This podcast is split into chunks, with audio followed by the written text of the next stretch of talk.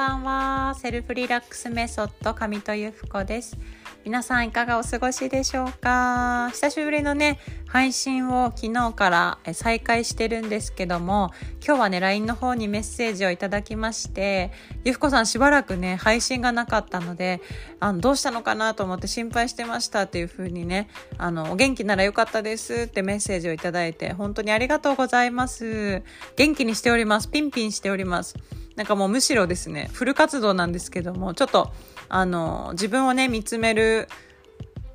まあ何て言うのかなちょっとこう違うベクトルでのえー、取り組みをしておりまして、えー、こちらの配信はねちょっとお休みをしておったんですけれども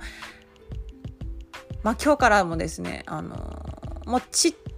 ちゃい時間にはなるかもしれないんですが続けさせていただこうかなと思ってましてちょっと今までよりもですね時間もえばらつきがもしかしたらあることもあるかもしれません。今日もね、えー、ちょっと寝る直前に撮っておりますけれども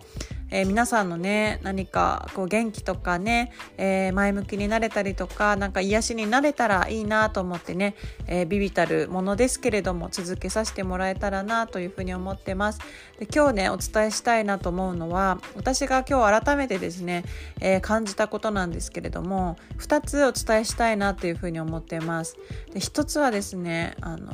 今情報が多い社会の中でね私たちをそう取り巻くものってすごくこう刺激的なものが多いんですけどもあえて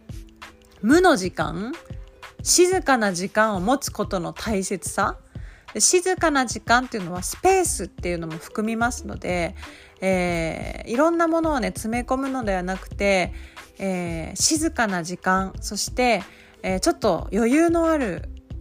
余裕を持つスペースっていうのはいろんな意味がありますよね。時間的なスペースもありますし心の余裕っていうのもありますし空間のスペースっていうのもあります。なんかそのスペースとかね静の時間静かな時間を持つことがねとっても大切だなって、えー、活動的な自分だったりとか自分をね、えー、よりこう何て言うのかなバランスをとっていく時にとても効いてくるものだなってね改めて思いました。でその時間にこう浮かんでくることとかなんかこう安心して入れる時間だったりとか頭が静かで入れる時っていうのはね本当に幸せですよね。そういう時間をねあの見つけていくとか自分で作っていくとかそういう環境に、えー、ちょっと調整してあげるみたいなことが、大切なんじゃないかなって思ってます。そしてね2つ目は何だったっけ？あらなんか忘れかけたんですけど1つ目がねそうやって、えー、空間を作る性の時間を作るっていうことででね2つ目はですねあら何だったかな忘れちゃいました。さっきまで覚えてたんですけどあ忘れちゃいましたね。こんなこともあの音声に取っちゃってるんですけども。ゆるいですね。まああのちょっと無理せず思い出せたらちょっとお話ししたいと思うんですが今そうね。やっぱりですね余裕を持つといろんなことが見えてくる。いろんなことが見えてきた時に選択もできるし自分自身とですね対話する時間にもなり、えー、人にも優しくできるための余裕を自ら自分でね作っていくことになるんじゃないかなって、えー、思います。はいちょっと2つ目はね、あのー、今も思い出せないんですけどもただそういうスペースをね、え持つことでやっぱね自分自身をねなんか昨日もお伝えしたんですけど愛を持って見つめる愛を持って見つめる